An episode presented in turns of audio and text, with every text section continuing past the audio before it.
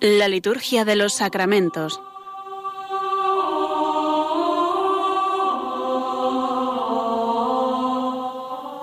Con el Padre Juan Manuel Sierra.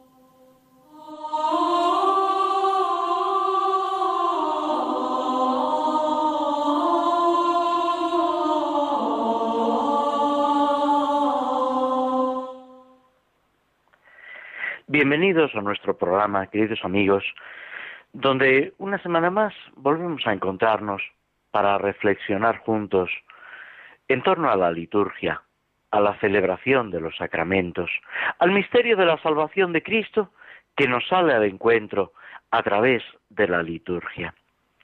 En esta semana en la que podemos decir mediamos el mes de agosto, en este tiempo de calor, de vacaciones para algunos, de descanso, la liturgia nos sigue presentando una serie de santos, de acontecimientos de salvación, que es importante tener presente para nuestra propia vida.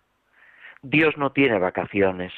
La salvación de Dios, la acción de Dios en nuestro corazón es constante y al mismo tiempo nos va adentrando paulatinamente en ese amor a Dios y a los hermanos, como lo han vivido los santos, cada uno de una forma particular, personal.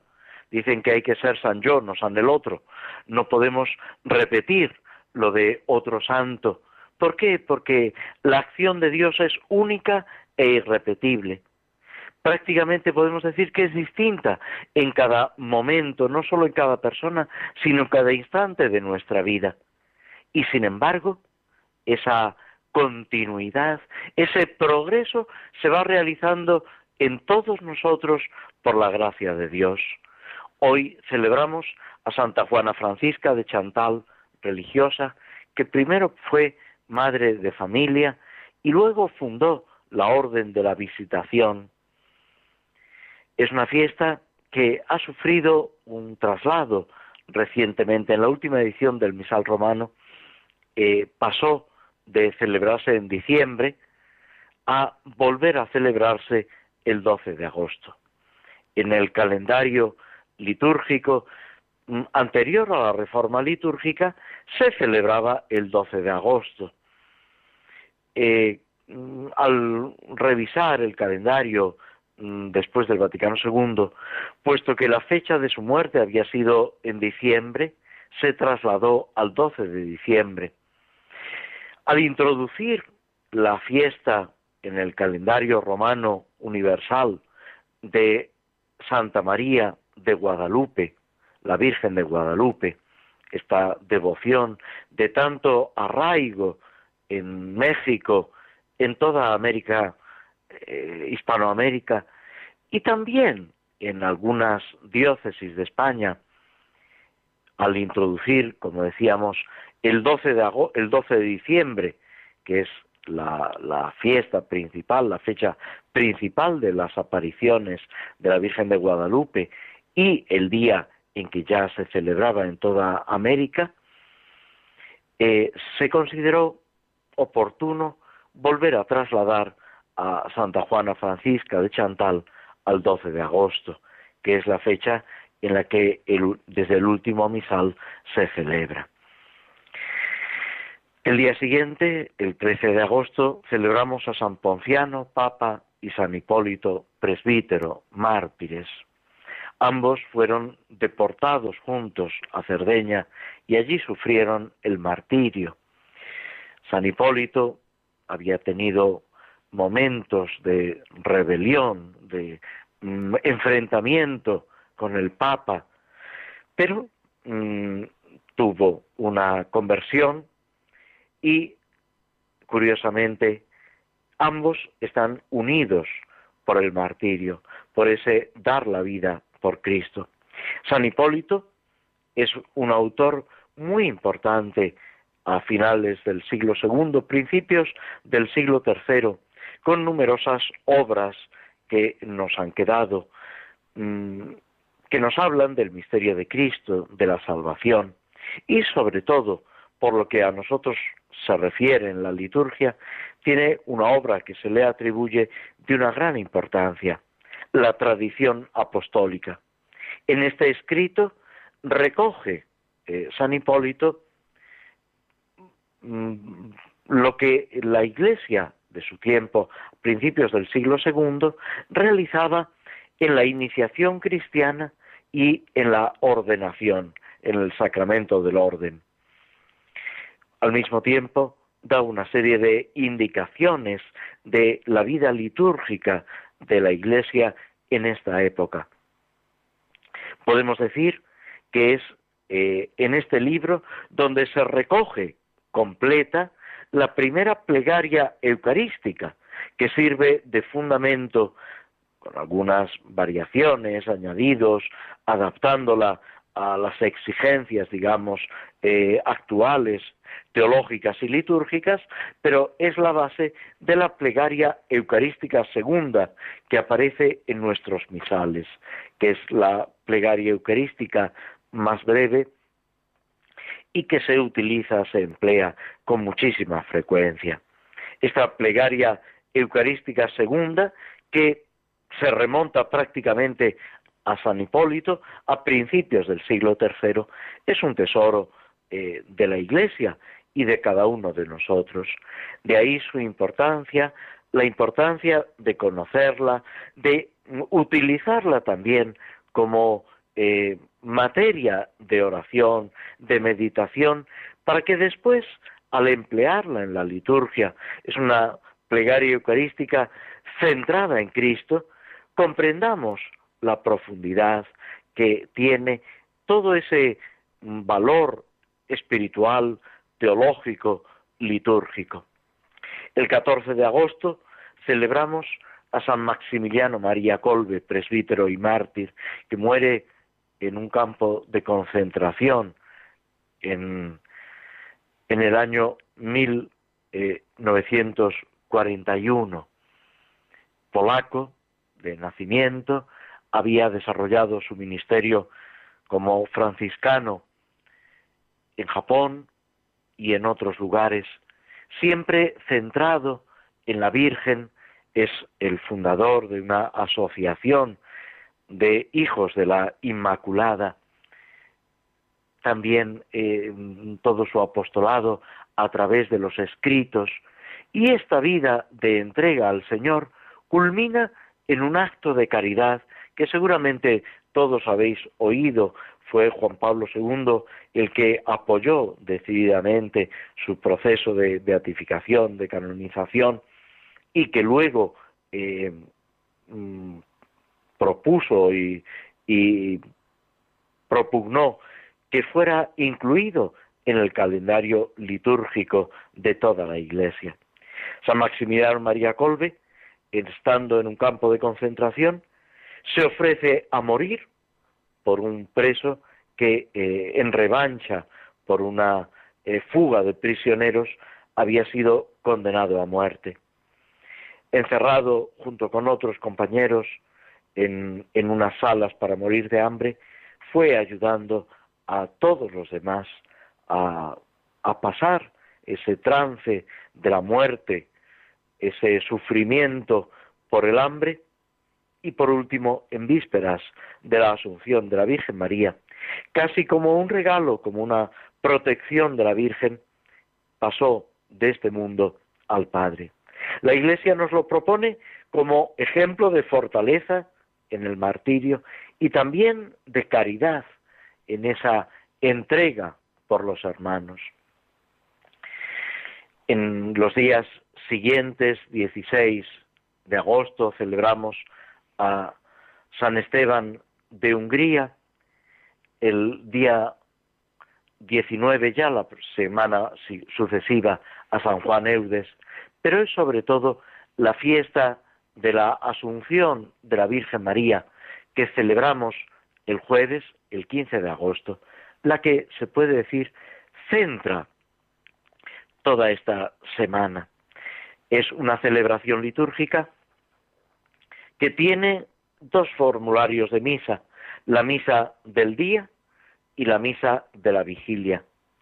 Es, podemos decir, la fiesta que culmina todo el itinerario de la Virgen María en este mundo.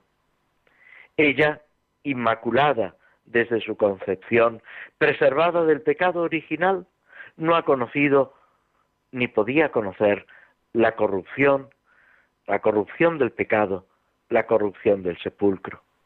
Por eso, transcurrido, dice el Papa Pío XII, que es quien propone como dogma de fe, quien promulga como dogma de fe la asunción de la Virgen María a los cielos, terminado el curso de su vida mortal, fue elevada en cuerpo y alma a los cielos. Lo que contemplamos, lo que celebramos en ella, esperamos también que se realice en nosotros con la resurrección. Esa glorificación no solamente de nuestro espíritu, de nuestra alma, sino también de nuestro cuerpo, todo nuestro ser glorificado. Lo celebramos ya en la Virgen María, lo esperamos para cada uno de nosotros. Y así se señala en las lecturas y en las oraciones de este día. El prefacio de este día señala esta realidad cuando nos dice que hoy ha sido elevada a los cielos la Virgen Madre de Dios. Ella es figura y primicia de la Iglesia, que un día será glorificada. Ella es ejemplo de esperanza segura y consuelo del pueblo peregrino. Con razón no quisiste, Señor, que conociera la corrupción del sepulcro, la que de modo admirable concibió en su seno al autor de la vida, tu Hijo encarnado. Podemos decir que en el prefacio se nos está presentando todo ese misterio de salvación. Es un prefacio que se ha compuesto recientemente, después del Concilio Vaticano II, inspirado en los mismos textos conciliares, y nos presenta ese misterio de la acción de Dios en María y su repercusión al mismo tiempo en nosotros. María no es sólo la imagen de lo que, de lo que espera la iglesia peregrina, es también su comienzo, la primacía de esa esperanza. Ella, después de Cristo, en virtud de los méritos de Cristo, realiza esa obra de la salvación, se une a esa obra de la salvación y al mismo tiempo nos está anunciando la meta hacia la que todos, cada uno de nosotros, nos dirigimos. Esta fiesta es el triunfo de nuestra Madre. Y al, contemplarla, al contemplarla a ella, al alegrarnos con ella, debemos gozar también de lo que el Señor está haciendo en nosotros y en la humanidad. Es esa esperanza que aparece plasmada en su plenitud en ella y que nosotros aguardamos con toda confianza. Nos detenemos unos instantes escuchando algo de música.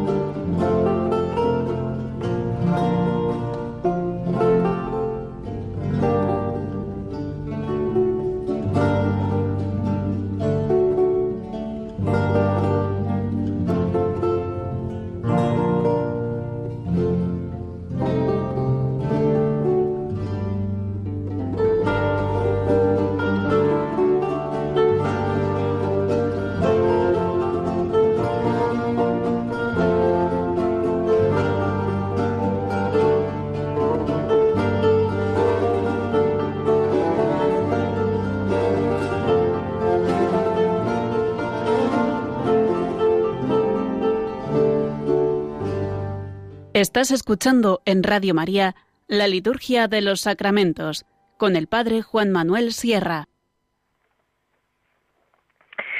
Tomamos una poesía de Juan López de Úbeda, La Asunción de la Virgen María. Virgen pura, hoy quiere Dios que subáis del suelo al cielo, pues cuando quisisteis vos, Él bajó del cielo al suelo.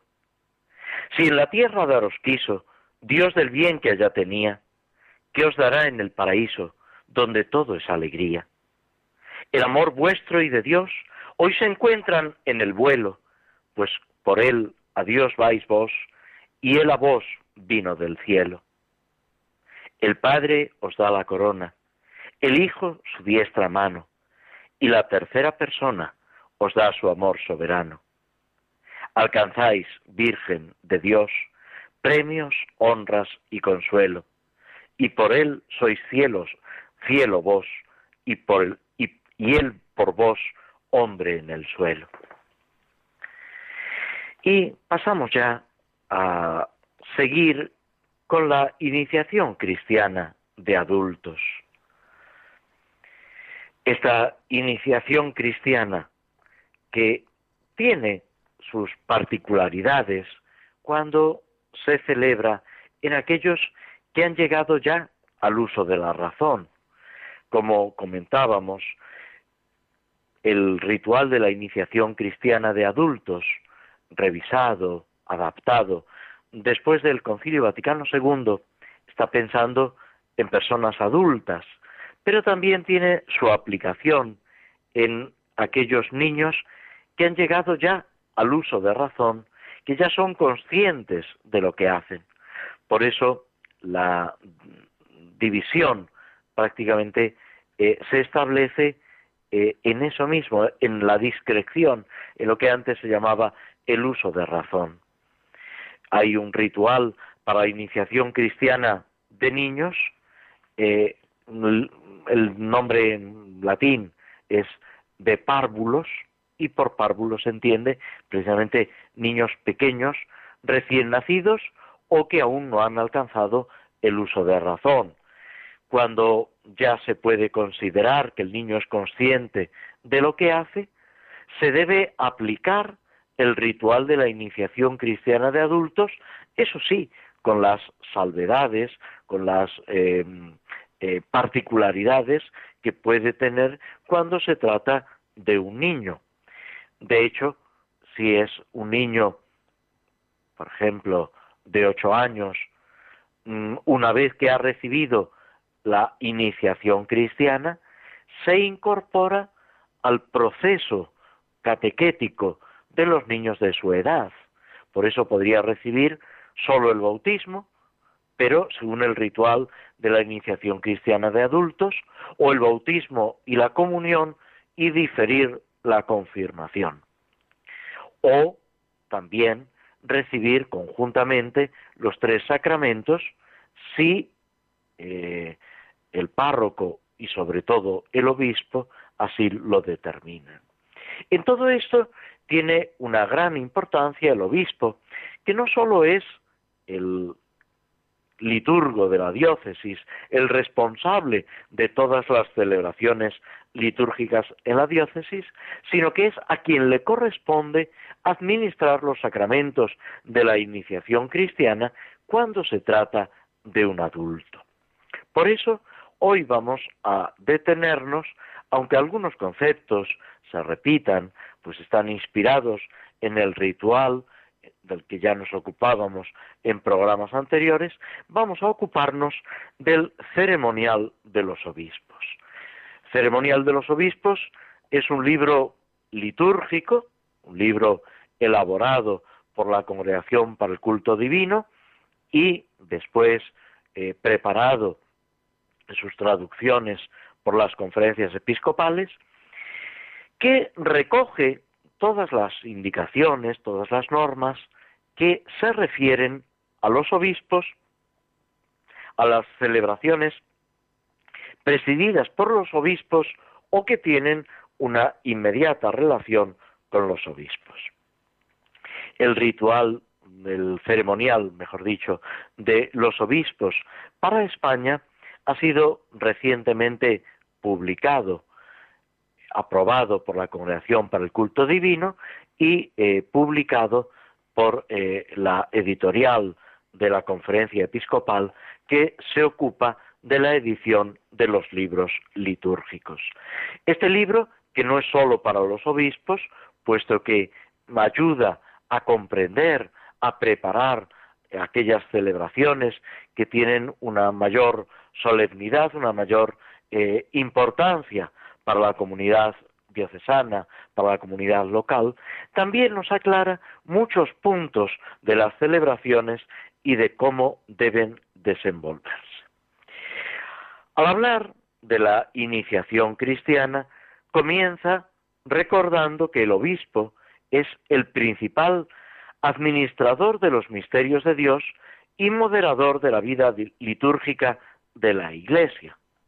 Por eso le corresponde a él todo lo que se refiere, determinar todo lo que se refiere a los eh, sacramentos de la iniciación cristiana y al mismo tiempo, en la medida de lo posible, realizar como ministro estos sacramentos. A continuación, en el tercer número que dedica a la iniciación cristiana, pasa a ocuparse de la iniciación cristiana de adultos. Y nos dice que es propio del obispo, por sí o por su delegado, organizar, orientar y fomentar la educación pastoral de los catecúmenos y admitir a los candidatos a la elección y a los sacramentos. Aquí está haciendo alusión a esos tres niveles a los que ya nos referíamos hablando del ritual. Los que reciben esa primera anuncio, los que ya a través del catecumenado van siguiendo un itinerario de fe con algunas celebraciones y, por último, aquellos que en la última etapa, en la última cuaresma previa al momento del bautismo en la vigilia pascual, son elegidos para eh, mm, presentarse como candidatos a los sacramentos de la iniciación cristiana, a la vida cristiana en definitiva.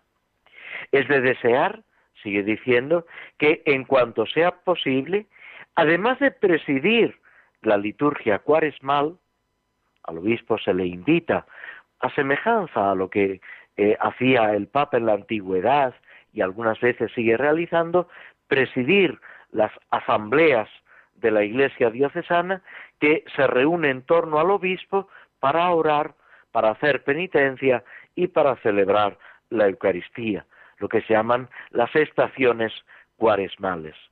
Él mismo celebre el rito de la elección, o sea, cuando esos catecúmenos Mm, son aceptados como candidatos, puede decir, eh, para una recepción inmediata, casi inmediata, se va a dilatar durante esos 40 días, un poco menos, de la cuaresma, y eh, en la vigilia pascual, en la solemnidad de la Pascua, eh, adquirirán esa condición de hijos de Dios de la vida cristiana.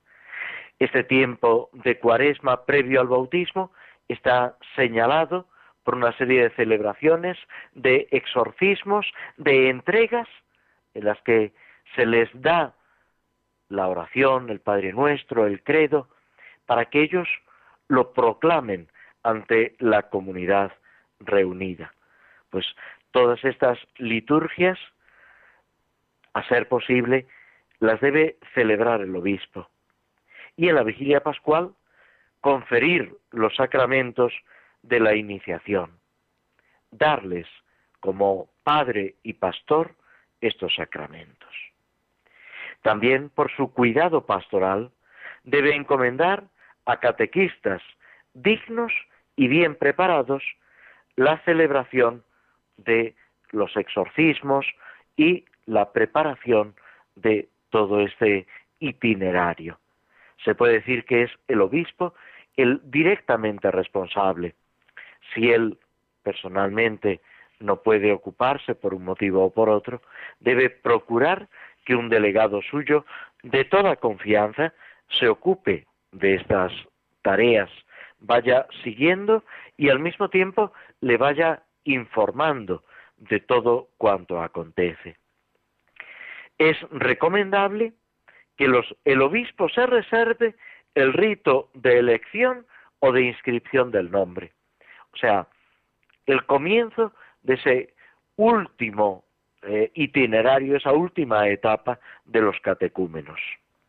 También, en la medida de lo posible, las entregas del símbolo, el credo, y de la oración dominical. Y, por último, la misma celebración de los sacramentos. Desde las letanías hasta la conclusión, con la ayuda de presbíteros y diáconos, como después se indica. Los otros ritos, si desea presidirlos, lo puede hacer el obispo, como se indica en el ritual romano. ¿Cuál es el ritual romano? El ritual de la iniciación cristiana de adultos al que nos hemos referido, que hemos estado comentando y al cual después volveremos.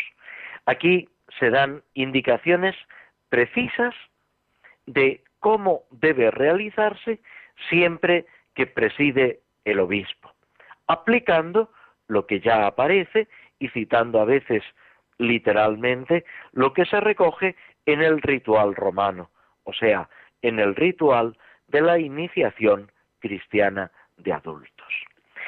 Las etapas que eh, se indican son las mismas que ya hemos visto de la elección o inscripción del nombre, de las entregas, de la celebración de los sacramentos de iniciación cristiana, seguidos por el tiempo de la mistagogia y una pequeña aclaración sobre el rito simplificado de la iniciación cristiana, cuando tiene lugar en circunstancias extraordinarias.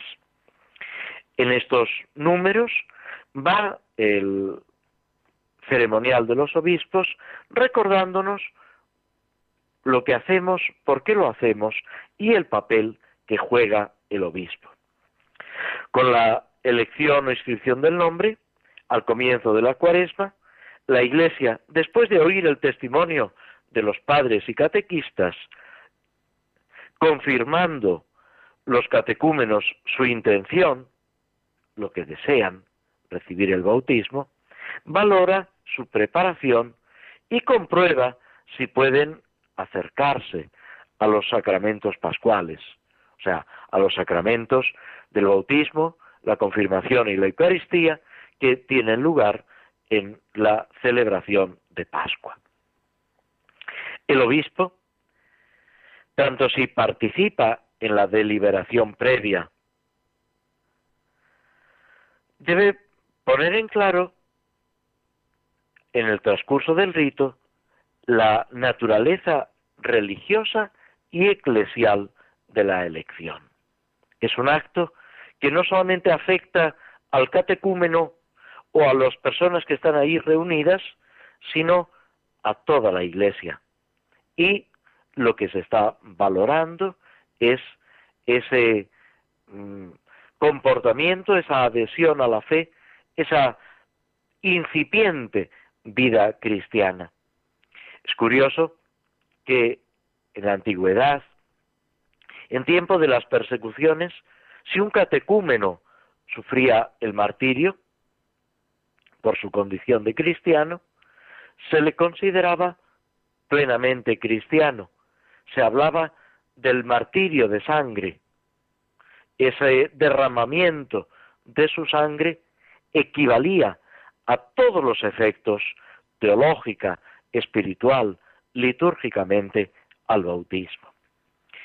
El paso que el catecúmeno da en la elección y la aceptación por parte del obispo como representante de la Iglesia es de una gran importancia, de una gran trascendencia para el catecúmeno y para toda la Iglesia. A él, al obispo, corresponde pronunciar el dictamen de la Iglesia ante los presentes. Escuchar, solicitar de los catecúmenos una manifestación personal de su voluntad es cada catecúmeno el que debe expresar públicamente que desea recibir el bautismo y, por fin, actuando en nombre de Cristo y de la Iglesia, proceder a la admisión de los elegidos. Todo esto antes nos referíamos a San Hipólito mártir. Él lo recoge en esa obra preciosa, la tradición apostólica, señalando incluso actitudes, comportamientos que son incompatibles porque suponen pues un rechazo de la doctrina cristiana, de la enseñanza de la Iglesia. Y a partir de este momento, con una especial intensidad, los padrinos, los catequistas, los sacerdotes, acompañan a los nuevos cristianos en ese camino, en ese recorrido, en esa andadura hacia el bautismo. Es conveniente que este rito de la elección se celebre en la iglesia catedral. ¿Por qué? Porque es la iglesia del obispo, porque es el centro espiritual de toda la diócesis. Si por motivos pastorales debe celebrarse en otra iglesia, debe hacerse dentro, en la medida de lo posible, dentro de la misa del domingo primero de Cuaresma, usando los textos de la misa del domingo, a no ser que parezca más oportuno otro tiempo, otro momento.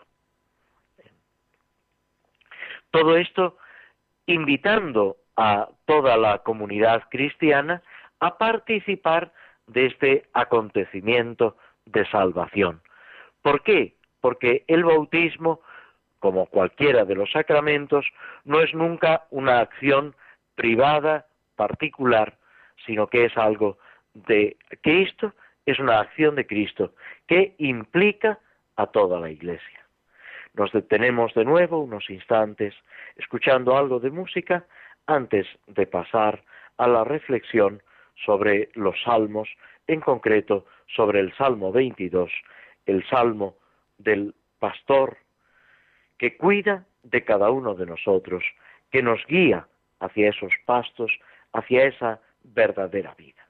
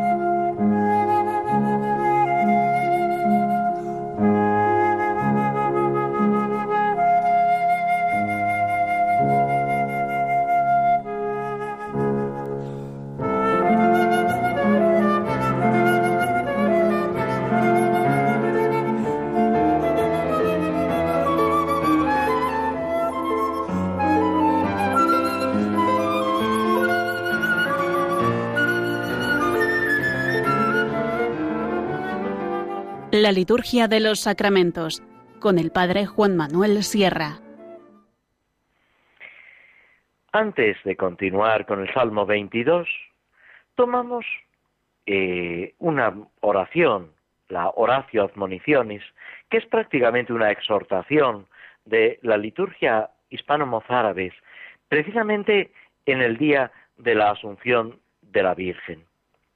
La Horacio Admonicionis es una exhortación que se hace a todos los que participan en la misa, presentando el misterio que se celebra.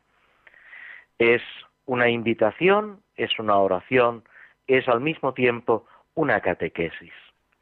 Dice así, queridos hermanos, acudamos al Señor con efusiva devoción, dándole gracias hasta donde nos permita nuestra pobreza de expresión, inclinando nuestras cabezas ante su divina generosidad.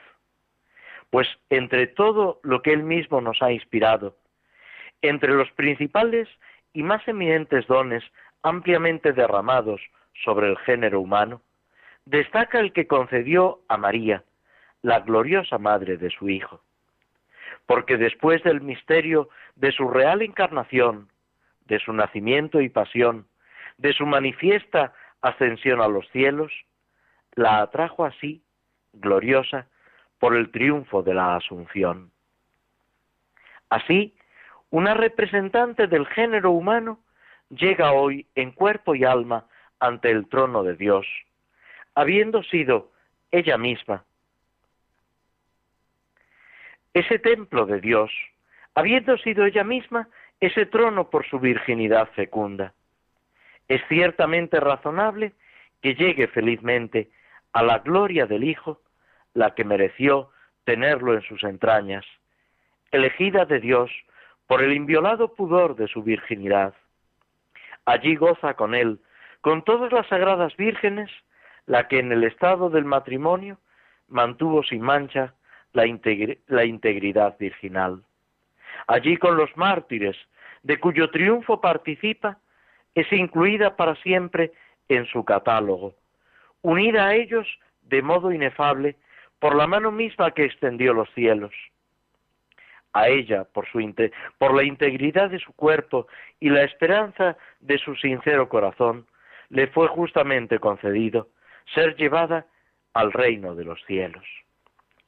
Esta contemplación del misterio de la Asunción también nos ayuda a vivir lo que estamos celebrando. Y es esa cercanía de Dios que se manifiesta de una manera tremendamente poética, cercana, agradable en el Salmo 22, el Salmo de el pastor. El Señor es mi pastor, nada me falta. Se puede decir que este salmo se divide en dos partes. La primera, como una meditación en la que el salmista reflexiona sobre Dios, sobre Yahvé, que es su pastor. La segunda es una oración en la que el salmista habla con Dios, contando con su ayuda, con su protección. La primera parte ocupa los versículos primero al cuarto, la segunda del quinto al sexto. Dios es pastor, el Señor es mi pastor. Se trata de una afirmación fundamental del Salmo. Dios es pastor de Israel. Y no sólo de Israel, sino de cada uno de los fieles, de todos los que lo reconocen como Dios, de todos los que descubren su amor y tras ese descubrimiento se vinculan a Él por esa caridad. Dios es el pastor ya en, la, en el mismo en las mismas páginas del Génesis, en el relato que se hace en el primer libro de la Biblia. Lo mismo aparece en los profetas, Isaías, Jeremías, Ezequiel. Él cuida de las ovejas.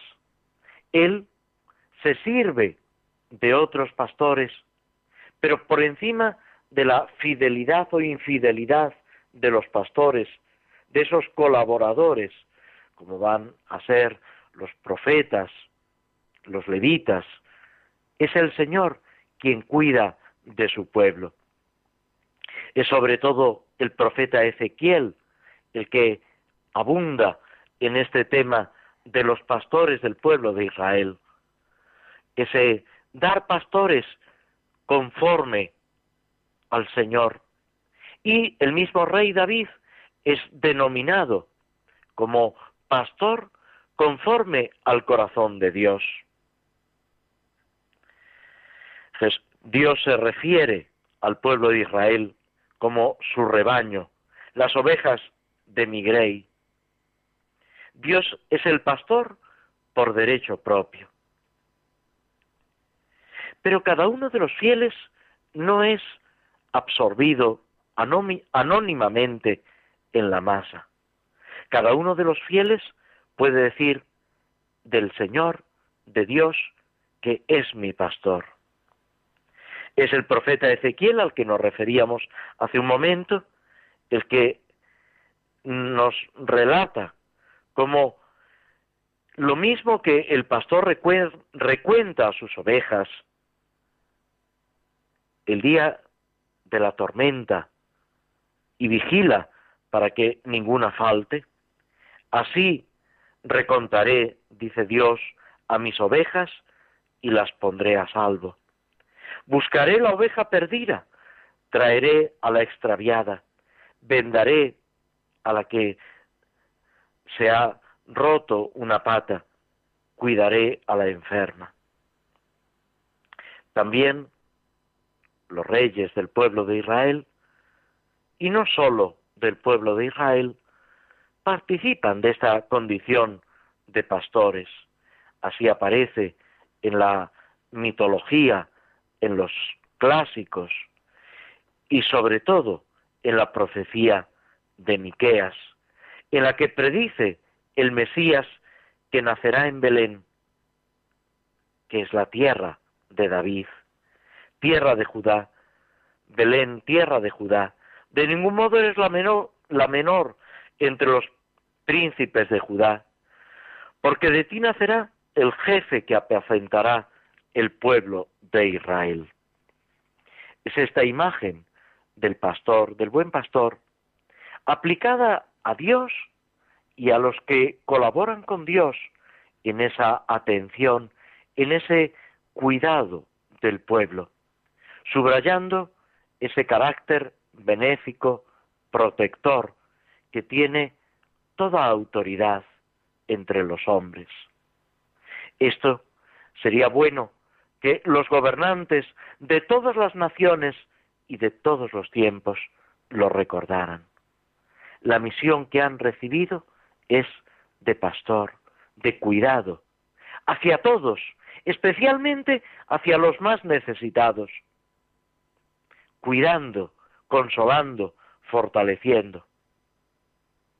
Pero es Cristo el que lleva esta realidad hasta el extremo de dar la vida por sus ovejas. Como dirá el Evangelio de San Juan, el buen pastor da la vida por sus ovejas. Por eso cuando constituye a Pedro pastor de la Iglesia Universal, al final del Evangelio, del mismo Evangelio de San Juan, le anuncia que su entrega absoluta y desinteresada por el rebaño se sellará con el derramamiento de su sangre. Pedro, me amas, apacienta mis ovejas, apacienta mis corderos. Y después le dice, cuando eras joven, tú mismo te ceñías e ibas donde querías. Cuando seas viejo, otro te ceñirá y te llevará donde no quieras. Y añade el evangelista, esto lo decía aludiendo a la muerte con que iba a glorificar a Dios. Por eso en la iglesia nos referimos a los que rigen a la iglesia. Mirad por vosotros mismos y por toda la grey, en medio de la cual os puso el Espíritu Santo como obispos para pastorear la iglesia de Dios, que Él hizo suya con su propia sangre. Son palabras de los hechos de los apóstoles y con las que nos detenemos en este comentario del Salmo 92. Hacemos una pausa y dentro de unos instantes volvemos para concluir nuestro programa.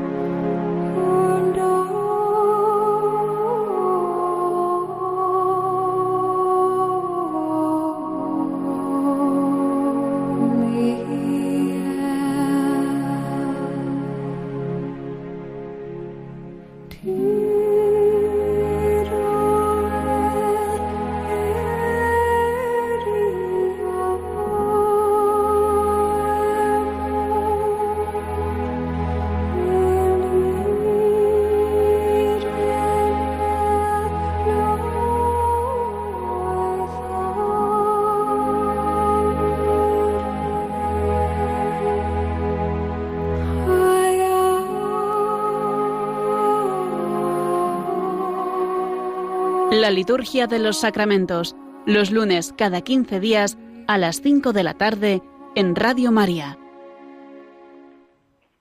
En estos últimos minutos del programa, como venimos haciendo ya desde hace varios, varios programas, nos ocupamos del Señor de los Anillos. Acabamos de escuchar un fragmento de la banda sonora de la película. El libro nos abre a perspectivas mucho más amplias que la película. Pero la película pues no deja de ser una, una ayuda. En este libro, en el que Tolkien se puede decir que refleja toda su, su vida profunda, su espiritualidad, ya hemos repetido varias veces que era católico, era un hombre que mantuvo y, y, practicó su fe a lo largo de su vida, incluso en momentos de dificultades internas y, externas. Pues toda esta vivencia, todo este crecimiento espiritual, esta vivencia de la liturgia, se puede decir que queda plasmada en su obra. Nos habíamos detenido en ese encuentro del mago Gandalf con Frodo, el protagonista del, libro, en el que están hablando sobre este anillo, anillo mágico, que Frodo ha recibido de su tío Bilbo. Y Gandalf le va explicando, ante la incertidumbre de Frodo, lo que supone, lo que es, las consecuencias que tiene. Se puede decir que Gandalf nos presenta una especie de discernimiento, de ir descubriendo, valorando. Por eso el Gandalf señala que ha ido haciendo pruebas, verificando. Cuando empezó a sospechar, le ha preguntado Bill, eh, Frodo, y Gandalf, recordando, le dice que fue precisamente poco antes de la batalla en la que eh, previa posterior, mejor dicho, a la que mm, Bilbo encontró el anillo. Esto nos remite a un libro anterior, mucho más sencillo, que es El Hobbit, que es la primera historia donde se narra cómo Bilbo mm, encontró el anillo. El Hobbit, que prácticamente es la introducción, es la parte primera del Señor de los Anillos, tiene una estructura mucho más sencilla. De hecho, el Hobbit eh, lo escribió eh, Tolkien como un cuento para sus hijos, mientras que el Señor de los Anillos fue una obra que lo acompañó gran parte de su vida. Lo iba preparando, escribiendo, añadiendo. Es una obra tremendamente más compleja, pero que al mismo tiempo refleja con una mayor riqueza todo ese fondo espiritual, esa experiencia humana y sobrenatural del mismo Tolkien. Habla de cómo eh, cuando Bilbo encontró el anillo, el corazón se ensombreció, se me ensombreció, sin saber cuáles eran mis temores.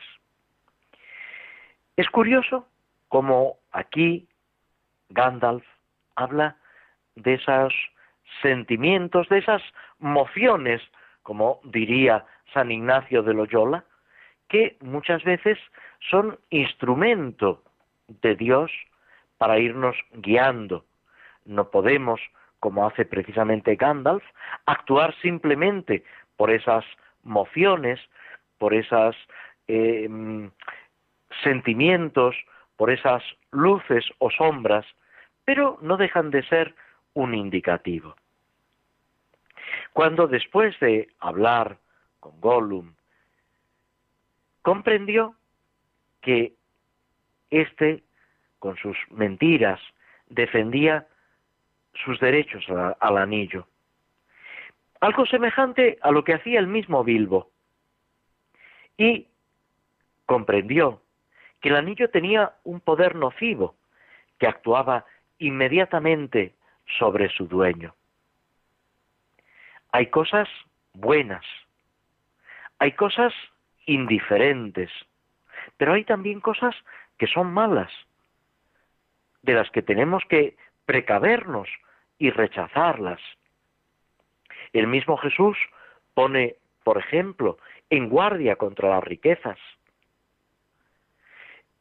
En nuestra vida tenemos que aprender a aceptar, a disfrutar y también a rechazar todo aquello que puede poner en peligro nuestra vida cristiana, nuestra adhesión a Cristo, nuestra caridad.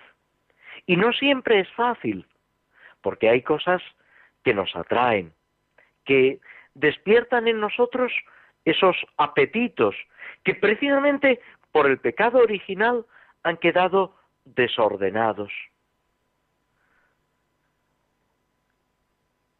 Es algo clásico de la enseñanza de la Iglesia, de la teología espiritual.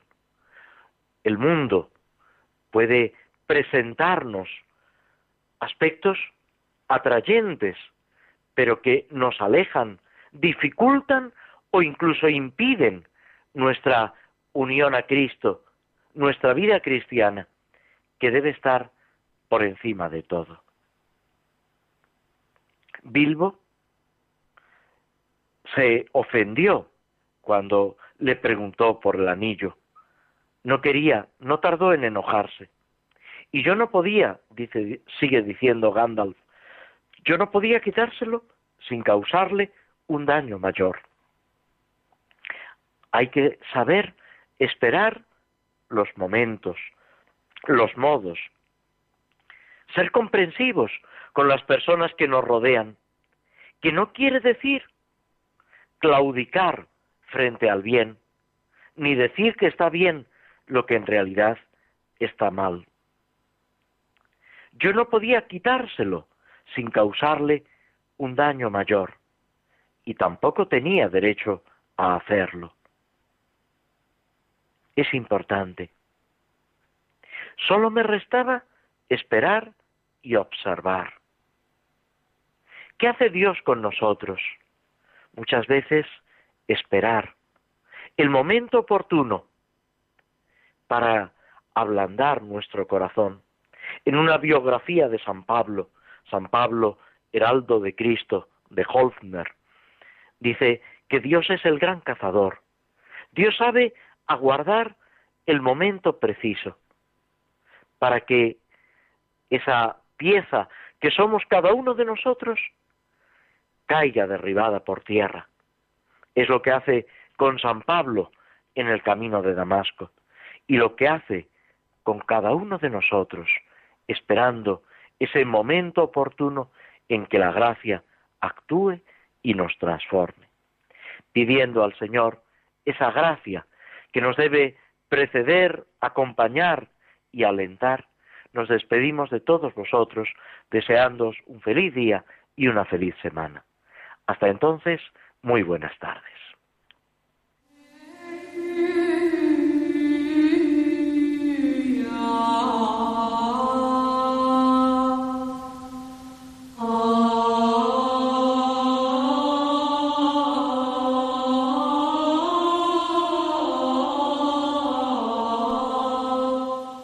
Así concluye en Radio María la Liturgia de los Sacramentos, un espacio dirigido por el Padre Juan Manuel Sierra.